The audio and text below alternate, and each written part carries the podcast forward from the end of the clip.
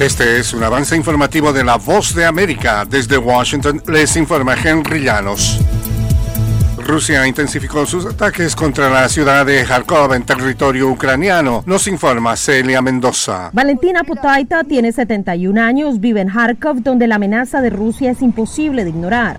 No tenemos dónde escondernos. Vivimos en casas particulares, pero de alguna manera por ahora todo ha estado bien para nosotros. No tenemos un lugar donde escondernos bajo tierra. Y si nos llega a impactar un misil, si es un golpe directo, no hay nada que podamos hacer. Las personas se han acostumbrado al sonido de las alarmas a todo horas del día y la ciudad ha establecido un toque de queda desde las 11 de la noche hasta las 5 de la mañana. Celia Mendoza, Voz de América, Ucrania. Donald Trump ganó las primarias republicanas de Carolina del Sur el sábado, superando a la ex embajadora ante la Organización de Naciones Unidas, Nikki Haley, en su estado natal y consolidando aún más su camino hacia una tercera nominación republicana. El expresidente arrasó en todas las contiendas que contaron para los delegados republicanos, con triunfos ya en Iowa, New Hampshire, Nevada y las Islas Vírgenes de Estados Unidos. La más reciente victoria del expresidente probablemente aumentará la presión sobre Haley para que abandone la contienda.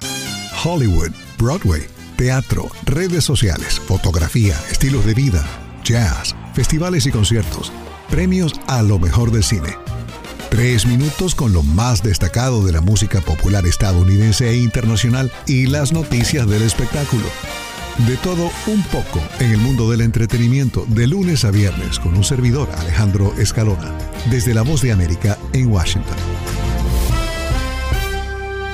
La disminución en la calificación de El Salvador en los estándares de democracia reflejan la falta de compromiso con la transparencia y el respeto a los derechos humanos, según remarcan organizaciones. Nos informa Neri Mabel Reyes. La disminución en la calificación de la democracia en El Salvador, que refleja la medición que hizo la revista El Economista, es consecuencia del deterioro en los mecanismos de rendición de cuentas y del Estado de Derecho, además de la vigencia de los derechos humanos, según expresan algunos analistas. El Salvador ha tenido una democracia deficiente que se evidencia en el reparto de las instituciones entre los partidos políticos que gobernaron al país hasta antes de 2019 y por ello el presidente Bukele debe hoy configurar la gobernabilidad bajo control. Nerima del Reyes, Voz de América, San Salvador. El primer ministro palestino Mohamed Stayeh anunció la renuncia de su gobierno en una decisión que podría abrir la puerta a reformas con apoyo estadounidense en la autoridad palestina. El presidente palestino Mahmoud Abbas debe decidir si acepta la dimisión de Stayé y su gobierno. La iniciativa refleja una disposición de autoridades palestinas con apoyo occidental.